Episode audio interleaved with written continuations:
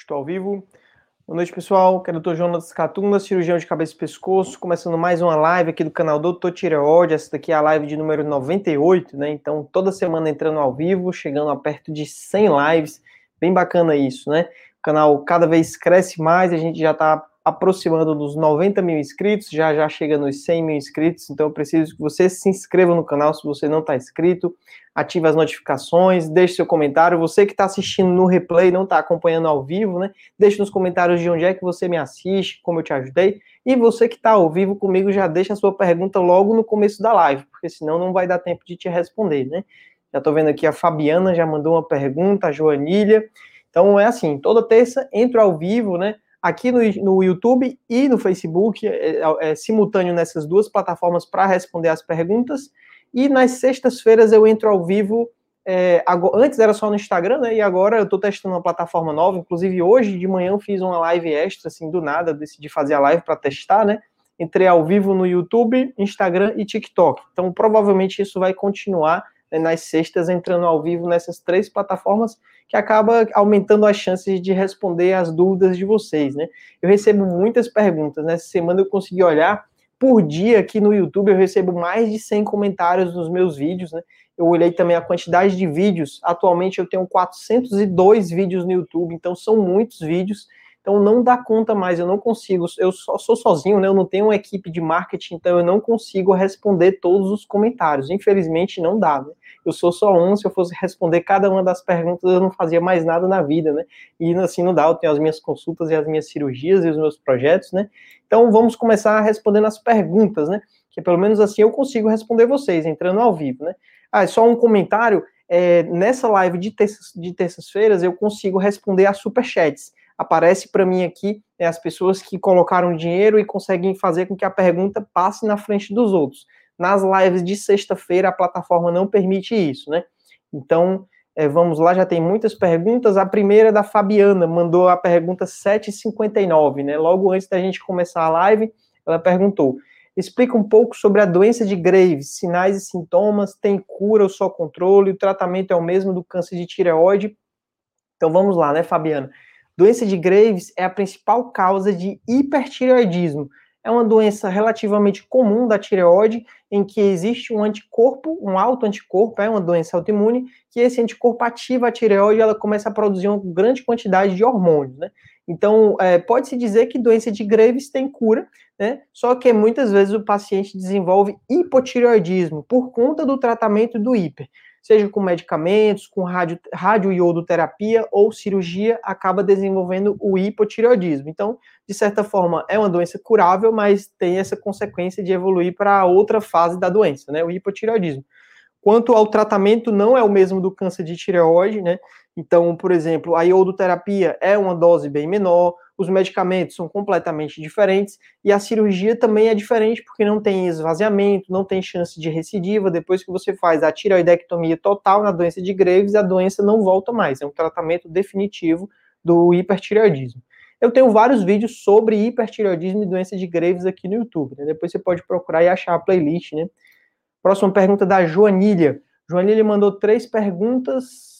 Vamos lá. Primeira é, insta, a tiroglobulina instável 0,1, no entanto, antitiroglobulina subiu de 15 para 16 em um mês. É algo relevante?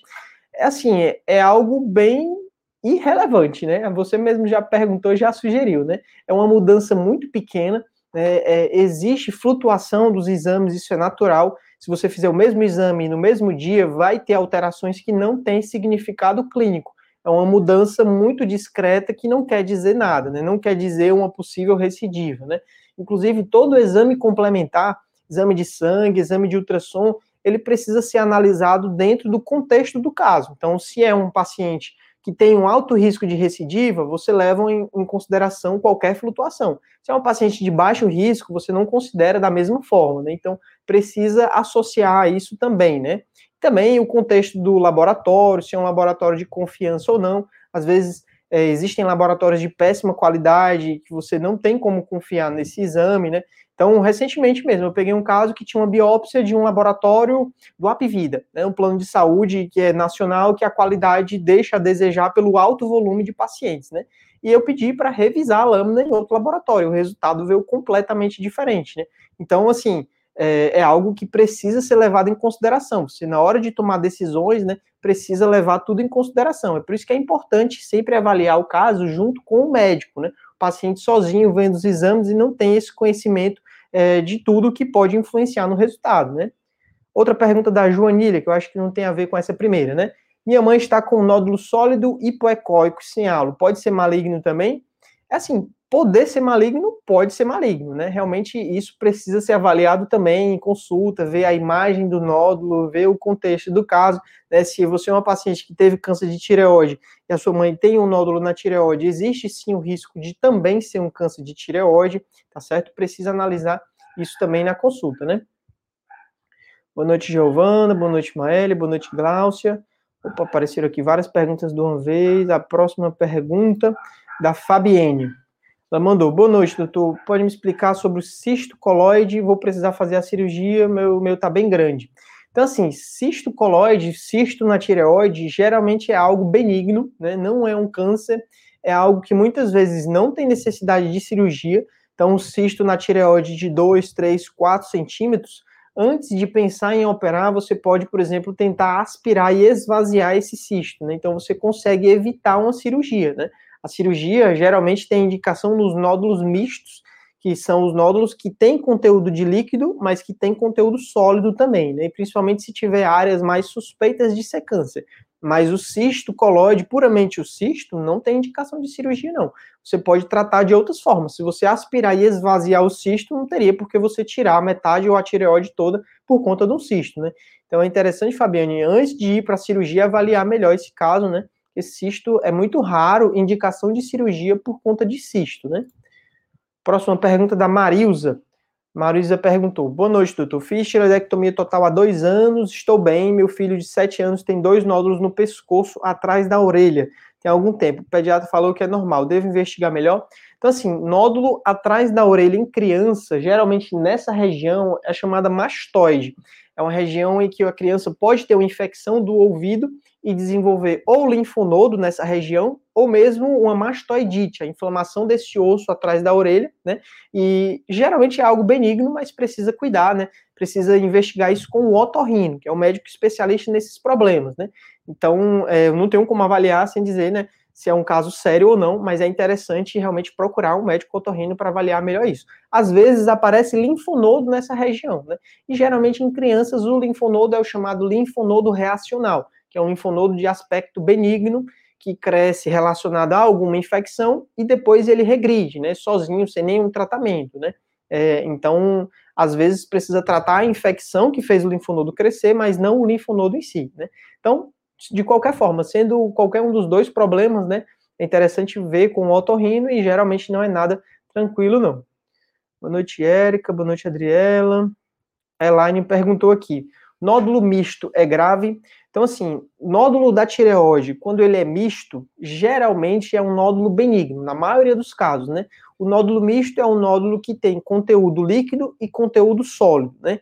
Então, é, isso pode variar de acordo com a imagem do nódulo. Existem nódulos que são mistos, mas têm muito mais conteúdo sólido do que líquido. Esses são mais suspeitos. Já nódulos que têm mais conteúdo líquido do que sólido, né? Que têm mais cisto, que são mais são mais aquosos, né? Não tem tanto sólido a parte de massa, esses são mais benignos. Mas mesmo assim, um nódulo benigno, ele pode, o nódulo misto, ele pode ser um câncer, né? Então é por isso que é importante avaliar com o médico, dependendo do tamanho. Se for um nódulo maior do que 2 centímetros, 2 centímetros e meio, é interessante ver na punção. E se houver dúvida, ou se o nódulo estiver crescendo, às vezes acaba indo para a cirurgia, né? Para realmente remover o nódulo porque você não pode deixar um nódulo crescendo, né, por tempo indeterminado, né? Então a cirurgia vai ficar cada vez mais difícil, né? Então, boa noite, Daniela. Próxima pergunta da Daisy. Boa noite. Tem um nódulo medindo 3 centímetros, sinto um pouco de desconforto. Foi me indicado cirurgia. Tenho mesmo que fazer? Então, Daisy, é, acabei de comentar sobre isso, né? O nódulo de 3 centímetros é um nódulo que já começa a causar alguns sintomas, né? É claro que isso não é uma regra, né? Mas em geral, nódulos desse tamanho eles começam a causar efeitos compressivos, começam a causar um certo grau de entalo, às vezes pode causar uma sensação de peso e a pessoa tem uma certa falta de ar, principalmente quando deita com a barriga para cima, né? Então, isso é muito variável, né? Essa semana eu atendi uma paciente que tinha um nódulo de 3 centímetros, mas ele era 3 centímetros por 1,2. Então, ele não era um nódulo né, redondo, né? Ele era um nódulo oval, né? Um, nódulo compridinho, né? 3 centímetros por 1,5. Ele era compridinho assim e estava todo em pé no sentido da tireoide. Então, não causava nenhum abaulamento, não causava nenhum sintoma. É um caso que não precisa de cirurgia, né? Não precisou, vai ficar só acompanhando, a punção veio benigno, né? Mas tem, eu tenho casos de pacientes que têm um nódulo de 3 centímetros, eles são no ischium, são bem visíveis e acabou tendo que ir para a cirurgia porque era um nódulo que causava muito sintoma, causava desconforto estético e era suspeito de ser câncer, né? E no final não era. Mas é, isso é muito relativo, né? Vai depender de, de cada caso, né? Mas é, é, nódulo geralmente é benigno, mas precisa investigar porque às vezes não é, né? Próxima pergunta da Cristina. É comum um médico aumentar a dose de T4 por causa da antitireoglobulina alta no exame que deu 27 após tireoidectomia total? Assim, a dose de levotiroxina, dose do puran T4, ela é mediada de acordo com o TSH, principalmente, né? E de acordo com o estadiamento do paciente. Então, após o tratamento do câncer, nos casos de alto risco de recidiva, a gente costuma fazer a terapia supressiva, que é deixar é, o corpo em doses mais altas do hormônio, né? A pessoa fica em, quase em hipertireoidismo para o TSH ficar bem baixo. Então, é, esse aumento da dose não é por antitireoglobulina nem tireoglobulina, é mais pelo TSH, para deixar o TSH mais baixo, né? E pelo estadiamento. Então, é interessante avaliar melhor isso com o seu médico, né? Pergunta da Tereza. Eu vou com a língua queimando, é doença grave? Assim, é, geralmente esses sintomas têm relação ou com algum problema local na boca, né? Um estomatite, a pessoa tem aftas constantes, às vezes é a higiene oral, às vezes é o uso de próteses ou aparelhos, e às vezes é doença do refluxo, é um problema do estômago, que a acidez fica constantemente subindo e acaba irritando até a região da cavidade oral, né? Ou às vezes alguma infecção, cândida, né, realmente precisa investigar isso em consulta médica. Não costuma ser algo grave, mas pode ser grave, por isso que é importante procurar, ou um médico ou um dentista, né? Boa noite, Elaine, boa noite, Adriela. Próxima pergunta.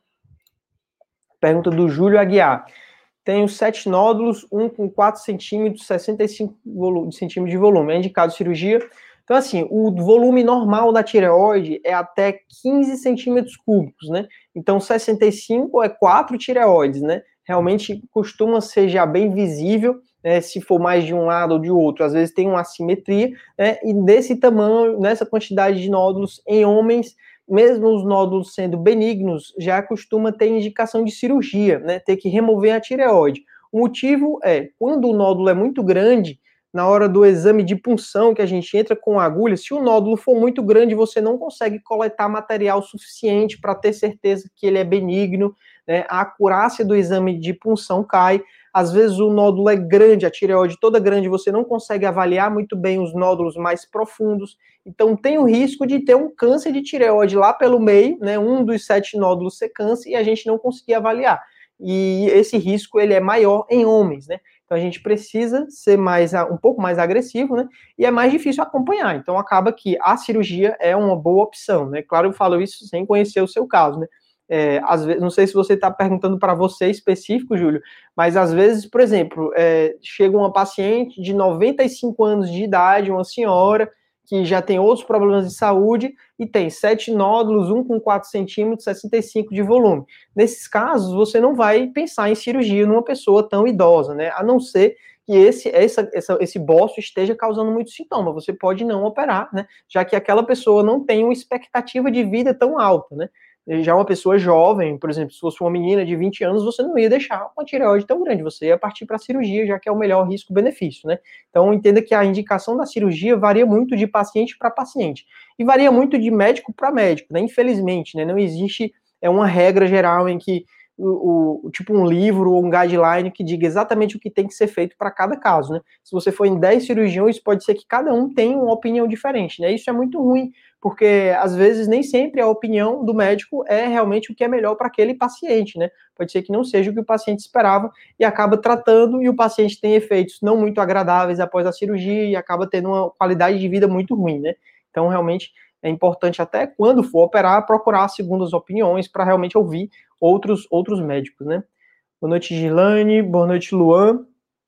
Próxima pergunta é do Luan. Boa noite, doutor. Sinto um problema ao engolir, vai e volta. Isso que pode ser, doutor? É, existe uma síndrome, né, um sintoma chamado globus faríngeo. É a sensação de bola na garganta. Sensação que quando engole tem uma sensação exatamente dessa forma quando você está descrevendo, né? Costuma ser algo relacionado à ansiedade. É algo que aparece muito em pessoas que estão muito ansiosas, é como se fosse uma somatização. A somatização é, é, é quando a mente está muito perturbada e ela começa a causar sintomas no corpo que não são de fato problemas do corpo, são problemas da mente, né? A nossa mente ela é muito poderosa, ela controla o nosso corpo. Então, às vezes, aparecem sintomas no corpo que não são reais, né? assim, não são problemas do corpo, né? São problemas da mente. Esse é um dos possíveis problemas, né? O globus faríngeo, mas pode ser, por exemplo, esses sintomas aparecerem no refluxo, na irritação do esôfago, ou algum problema mecânico do esôfago, né? Que precisa ser investigado, né? Mas em geral é algo relacionado à ansiedade, né? Até depois procurar no do Google, globus faríngeo. Próxima pergunta da Giovana. Doutor, tenho hipo, comecei a usar o Tirox 25, depois passei o Tirox 50, fiz exame sábado no PTSH tá 1.9, devo continuar com essa medicação? É assim, Giovana, você provavelmente, né, tem tireoidite de Hashimoto que causou o hipotireoidismo, né? A tireoidite de Hashimoto é a causa do hipotireoidismo, é a causa mais comum. A outra causa comum é cirurgia. Então, se você não fez cirurgia, a causa é a tireoidite de Hashimoto, provavelmente, né? E aí, o que que acontece?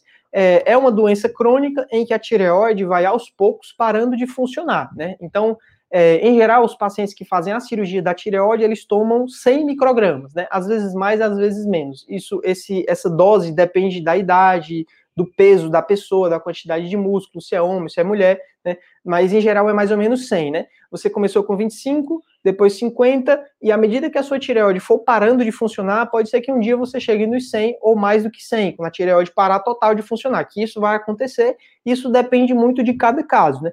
Em algumas pessoas isso é mais rápido, em outras pessoas isso é mais devagar, né? Eu tenho pacientes que têm 40, 50 anos e tem tireoidite de Hashimoto, mas o TSH e o T4 livre ainda estão normais e não tem, ainda não precisou começar a tomar a medicação, mas já tem a tireoidite. Eu tenho pacientes de 15 anos que já tomam a medicação, né? Então é muito relativo de pessoa para pessoa. Mas, em geral, é, essa pergunta, devo continuar com essa medicação? Você vai continuar com essa medicação para o resto da vida, né? Até surgir outra medicação, alguma alternativa. Mas, por enquanto, nós não temos, o tratamento é esse mesmo, né? E aí, o que pode mudar é a dose ou a marca, né? Que isso tem que ser visto em consulta médica, né? Por esse exame, parece que está tudo bem. Próxima pergunta do Ronaldo. Boa noite, doutor. Tenho 40 anos, fiz punção e o resultado deu Bethesda 2, nódulo com 2 centímetros. O senhor recomenda a cirurgia? Às vezes fica dolorido. Assim, Ronaldo, é, dor na tireoide não é algo comum, né? Então, dor não costuma ser um sintoma dos nódulos e geralmente a gente não indica cirurgia por conta de dor, porque às vezes esse sintoma é outro problema de saúde, como, por exemplo, refluxo ou algum linfonodo na região, ou alguma postura endomuscular, né? Algo que precisa ser investigado, porque é, um nódulo de 2 centímetros ele não é tão grande o suficiente para causar sintomas, né? E é importante investigar isso, porque se não for o problema correto, você faz a cirurgia e não melhora dos sintomas, né? Então precisa realmente ver direitinho. É, desse tamanho, a gente, ainda mais sendo benigno, né? Sendo Bethesda 2, a gente costuma só acompanhar. Mas às vezes o resultado Bethesda 2 é o que a gente chama de falso negativo. Às vezes o médico, na hora da punção, não coletou o material dentro do nódulo, coletou ao redor, né? Ou o laboratório errou, fez muito rápido e não viu que tinha células de câncer, né? Então, existem essas variáveis que precisam ser consideradas, né? Então, eu já operei paciente que tinha um nódulo muito feio, né? É, um TIRAD 5, um nódulo bem sugestivo de ser câncer, a palpação muito duro, que na punção vinha lá, Bethesda 2. E não era um Bethesda 2, né? Pela clínica a gente vê que ali era um câncer de tireoide. Quando operou, viu que realmente era um câncer de tireoide, né? Então isso realmente precisa ser avaliado também, né? Principalmente por ser nódulo em homens, né? Em homens a chance de ser um câncer é maior.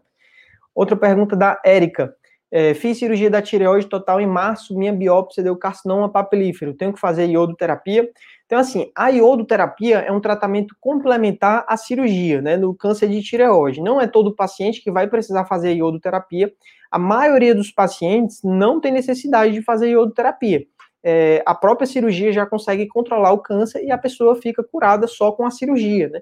Você deixa a iodoterapia apenas para caso tenha alguma recidiva, você usar essa arma, essa ferramenta mais na frente, né? Então, é, como os, a maioria dos casos são cânceres de baixo risco, que foram descobertos muito pequenos antes de se espalhar para os linfonodos, né? Você evita fazer esse tratamento a mais para a pessoa não ter os riscos ou as consequências desse tratamento adicional, né? Então, Érica, precisa ver mesmo em consulta com o médico, ver se tem ou não indicação de iodoterapia. Em geral, não tem indicação. Próxima pergunta da Carla. Carla, paciente também, né? É, seguidora do canal, é fã que começou a ser paciente nas consultas online, né? Ela mandou, boa noite. É seguro ser acompanhado por um ginecologista quando a pessoa foi diagnosticada com bócio e alteração no anti-TPO? Então, assim, o ideal é tratar com um médico especialista nesse problema, né? Pode ser um endocrinologista, mas quando tem bócio ou nódulos, eu já recomendo acompanhar com um cirurgião de cabeça e pescoço, né? Isso porque às vezes a pessoa já tem um bócio grande com indicação de cirurgia, mas como esses profissionais, tanto ginecologista quanto endocrinologista, não têm tanto conhecimento no bócio na cirurgia, eles acabam deixando o bócio crescer cada vez mais até encaminhar para o cirurgião de cabeça e pescoço. E aí acontece que a cirurgia vai ficando cada vez mais difícil. Quanto mais a tireoide ou o nódulo cresce, mais esse nódulo distorce a anatomia do pescoço e mais complicado fica a cirurgia. Então é por isso que é melhor esperar, é melhor operar antes, né, do que deixar crescer e ficar cada vez maior, né? Então às vezes esses profissionais acabam deixando isso, né? Não sei qual o motivo, porque ele fica esperando o nódulo ficar cada vez maior. Às vezes até tem endocrinologista que nem pede ultrassom, né? O paciente tem doenças hormonais, tem abalamento no pescoço e o médico não pede ultrassom, né? Então, assim, é complicado, né? Próxima pergunta da Denise. Cisto colóide é grave, tem os carocinhos doloridos no pescoço. Pediram ultrassom do pescoço. O que será? Então, Denise, eu já falei no começo da live sobre isso, né? Eu acho que você ouviu a explicação, sua pergunta foi bem no começo. Cisto é algo que não é nem um pouco grave, é uma bolinha de líquido que aparece dentro da tireoide que geralmente desaparece. Faz o primeiro exame, aparece, quando faz a segunda vez, ele desaparece. Não costuma causar dor, né, esses carocinhos dolorosos provavelmente não é por conta do cisto, deve ser linfonodo, né, que é algo que tem relação com infecção. Próxima pergunta da Vanessa. É, boa noite, doutor. Poderia falar um pouco sobre quando o câncer de tireoide passa para os linfonodos? Então, isso é o que a gente chama de metástase linfonodal, metástase para os linfonodos, né? O câncer de tireoide, ele começa na tireoide e chega um ponto em que o tumor, ele ganha a capacidade de se espalhar para os linfonodos. É a principal forma de metástase, isso acontece para os linfonodos próximo da tireoide, né? Então, é, na hora da cirurgia, a gente já consegue avaliar se tem ou não metástase nesses linfonodos dessa região, né? Mas o ideal é avaliar isso antes da cirurgia. Então, o paciente faz um ultrassom cervical, ultrassom do pescoço, para ver se em todo o pescoço tem algum linfonodo suspeito de metástase, né? É, é importante essa avaliação porque a cirurgia é o principal tratamento. Então, é, você precisa remover toda a doença onde ela estiver, né? Se a doença está só na tireoide, você remove só a tireoide. Se a doença já se espalhou para os linfonodos, precisa remover a tireoide e esses linfonodos. Se os linfonodos são só nessa região próximo da tireoide, que é o nível 6, o nível recorrencial, é mais fácil de tratar, né? Já quando esses linfonodos vêm para a lateral, aí é mais complicado, porque o corte precisa ser maior, é uma cirurgia que tem muito linfonodo, tem muita gordura, então você vai manipular mais. Às vezes precisa manipular muito o nervo acessório, que é o nervo que faz o movimento do trapézio, esse movimento de levantar o braço. Então, o paciente, depois da cirurgia, pode ter problema nesse movimento do, do ombro, né? Então, é, essa é a preocupação dos linfonodos, né? É, também, depois do tratamento do câncer, depois que a gente remove a, a, a tireoide na cirurgia, é, a principal forma de recidiva do câncer voltar é ele voltando dentro de algum linfonodo que foi deixado né, depois da cirurgia, ou mesmo porque era uma doença muito pequena e não havia como saber que tinha aquela metástase na hora da cirurgia a metástase cresceu e só apareceu depois, né? É por isso que todo paciente que faz tratamento de câncer de tireoide precisa ficar acompanhando por muitos anos, pelo menos 10 anos, para ter certeza que não vai ter nenhuma recidiva, porque se tiver a recidiva, o melhor é tratar mais cedo possível, né? Você evitar que ela cresça e se espalhe, né? Às vezes é uma recidiva pequena que não está crescendo e é numa região muito delicada, então você pode até parar, parar e esperar, né? Não operar num primeiro momento. Isso depende muito de cada caso, né? Mas eu acho que é isso de linfonodo, né, Vanessa? Eu tenho vários vídeos aqui no YouTube sobre essa parte de câncer de tireoide, né? Você pode aprofundar mais. Próxima pergunta da Nívia. Boa noite, tenho nódulos, estou preocupada, sinto muita dor no pescoço e tosse demais. Então, assim, tosse e dor geralmente não são sintomas dos nódulos na tireoide, né? Precisa investigar melhor que, quais são esses sintomas, né? Qual a frequência, o que é que causa, o que é que desencadeia esses sintomas, porque não costumam ser sintomas de nódulo na tireoide. A maioria dos casos de nódulos a pessoa não sente nada, até mesmo nos casos de bócio, né? Hoje mesmo atendi uma paciente que tinha um tireoide enorme, né? Eu perguntei, e aí, sente alguma coisa? Ela disse, não, não sinto nada, né? Quer dizer, uma tireoide eram 6 centímetros, né? Muito grande, e eu não sentia nada, né? Então, é, é, muito relativo isso, a maioria dos pacientes não tem sintomas, então, esses sintomas que você tem, provavelmente não é da tireoide, não tem relação com os nódulos, podem ser outros problemas de saúde, né? Próxima pergunta da Bruna. Doutor, mandei mensagem esses dias, tem um bócio multinodular, nódulo no istmo, volume de 38, dificuldade para engolir, falta de ar, estou sentindo pontadas no pescoço. Pode ser do próprio problema. Então, assim, talvez não seja da tireoide. Eu acabei de falar sobre isso, né? As dores e as pontadas não, mas a dificuldade de engolir, né, a dificuldade, a falta de ar, isso pode ser por conta desse dessa tireoide aumentada, né? O istmo é a região bem no meio da tireoide, ela fica mais visível aqui e fica bem na frente da traqueia. Então, uma tireoide grande, né, o normal é até 15, a sua tem 38, Bruno, pode ser que já seja suficiente para causar sintomas compressivos e causar dificuldade de engolir, o entalo e a falta de ar, né? Nesses casos, realmente, mesmo sendo benigno, já tem indicação de cirurgia para remover essa tireoide aumentada, já que não existe outro tratamento eficaz a longo prazo, né?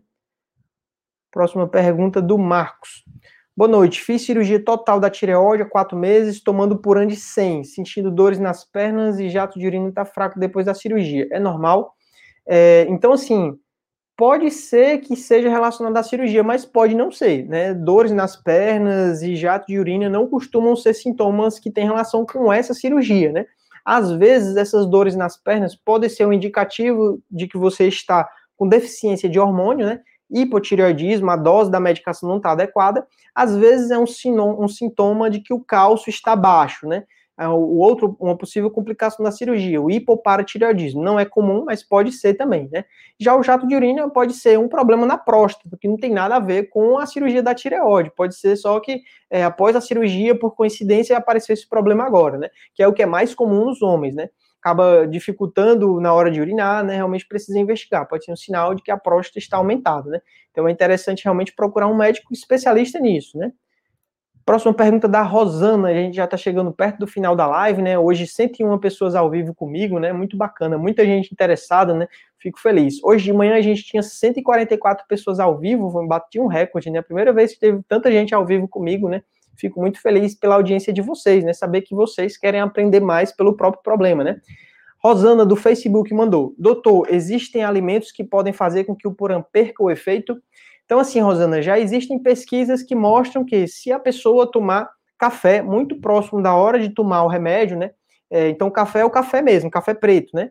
É, a cafeína pode interferir na absorção do remédio. Então, o mais importante é o quê? É tomar o remédio com a barriga vazia, né? Logo a, na hora que a pessoa acorda, né? Já toma o remédio e espera pelo menos 30 minutos para poder se alimentar. O principal alimento é esse, né? Leite também pode, pode atrapalhar, né? O cálcio, se a pessoa toma algum remédio como cálcio ou ferro, ou algum antidepressivo pela manhã, remédios para o estômago, os omeprazóis, né, ranitidina, qualquer um remédio do estômago, se tomar pela manhã, se for muito próximo do puran, pode interferir, mas em geral, dando esse intervalo de 30 minutos, não deve ter nenhum problema, né? O que mais? De alimentos, existem vários mitos, né, sobre couve, é, farinha, já vi sobre flúor, já vi cloro, eles falam, inventam vários temas, né, que não pode, que pode interferir, mas tudo isso não tem pesquisa mostrando um real benefício dessas restrições alimentares, né? então, em geral, não tem necessidade de nenhuma restrição alimentar muito agressiva, né, apenas evitar os industrializados, né. Pergunta da Lani Carvalho, Oi, doutor, boa noite. Tenho dois nódulos na tireoide, um de 5 e outro de 4. Tomo um puran de 400. Meu TSH está em 50. É ruim? é assim, você já toma uma dose muito alta de Puran e mesmo assim não parece estar funcionando, né? Precisa investigar melhor o que é que está acontecendo, né? O TSH de 50 mostra que o seu corpo está precisando muito de hormônio tireoidiano e ele não parece estar sendo absorvido. Esses 400 que você está tomando, ou você está fazendo uso irregular, ou está tomando junto com alimento, ou junto com alguma medicação, ou precisa investigar talvez algum problema no estômago, no intestino, que está causando uma má absorção do remédio, né? realmente é algo que precisa cuidar, porque você pode começar a ter as consequências do hipotireoidismo, né? Começar a ter uma falta de energia, ter muito cansaço, ter inchaço, ter a pele ressecada, queda de cabelo, né? Habilidade emocional e começa a afetar o coração, começa a ter bradicardia, começa a ter pressão baixa, começa a ter é, o colesterol elevado, que a longo prazo não é nada saudável, né? Então, não é normal ter esse TSH tão alto, mesmo tomando doses tão altas de purana. Né? precisa investigar melhor esse problema. Então, pessoal, a gente já tem 30 minutos de live, né? Vou interromper por aqui, né? Vou encerrar, realmente a gente já está muito extenso, já estou até com a garganta seca de tanto falar, né? Mas sexta-feira tem live. É, na semana que vem, terça-feira, também tem live, né? Todas as terças, nesse horário, eu entro ao vivo, né? Você que é a primeira vez aqui no canal, se inscreve no canal, já ativa as notificações nas quintas-feiras, né? Agora a gente tem um vídeo novo toda quinta-feira. Então, o vídeo dessa quinta-feira é sobre a recuperação da cirurgia da tireoide. É um vídeo que eu gravei mostrando como é o passo a passo, né? Primeiro dia da cirurgia, o segundo dia, depois de uma semana, depois de 15 dias, depois de um mês, né? Então é muito importante para quem ainda não operou assistir esse vídeo para entender como é que vai ser a recuperação da cirurgia, né? Semana passada também foi um vídeo muito importante, que é como se preparar para a cirurgia, né? Então, fora esse vídeo, na descrição dos vídeos desses vídeos especiais, né, eu coloquei vários links de outros vídeos que eu gravei aqui no canal para te ajudar a se preparar melhor para essa cirurgia. Né? Então, eu tenho vários pacientes que estão se preparando agora nesse período né, para operar, e faço esses vídeos para ajudar esses meus pacientes, que acaba ajudando também gente do Brasil e do mundo todo. Né? É, o que mais? Nas terças-feiras tem o podcast, é, o podcast Histórias de Pacientes. Eu quero que vocês me enviem as histórias de vocês para o meu WhatsApp, mandar um áudio contando como foi né, como foi a recuperação da cirurgia, o que é que você tinha mais medo, né? O WhatsApp é esse que está aparecendo na tela. Você manda a sua história, eu edito, coloco lá no podcast para ajudar outras pessoas a entender o que é que acontece, né? Tirar as dúvidas dessas pessoas que estão passando por isso, né? E eu acho que é isso, né? Muito obrigado pela participação de vocês, pessoal, e até a próxima, é, próxima semana, né? Ah, lembrei de mais alguns avisos, né? Amanhã vou estar em Itapajé, Itapipoca. Quinta-feira, Quixadá, Quixarabobim. Sexta-feira, atendimentos em Fortaleza, lá no centro, né, na Consultária, uma clínica na Tristão Gonçalves, onde eu faço consultas, punção de tireoide e laringoscopias. E também é o mesmo local onde eu faço as minhas cirurgias. E nos sábados, consultas online. Para quem é do Brasil, né, pode ser consultar comigo do Brasil ou fora do Brasil. Tem um paciente de Portugal que eu vou atender esses dias, né? Muito bacana você puder ajudar pessoas que nem estão no mesmo continente, né? Do outro lado do mundo. Mas é isso. Muito obrigado. Até a próxima. Valeu.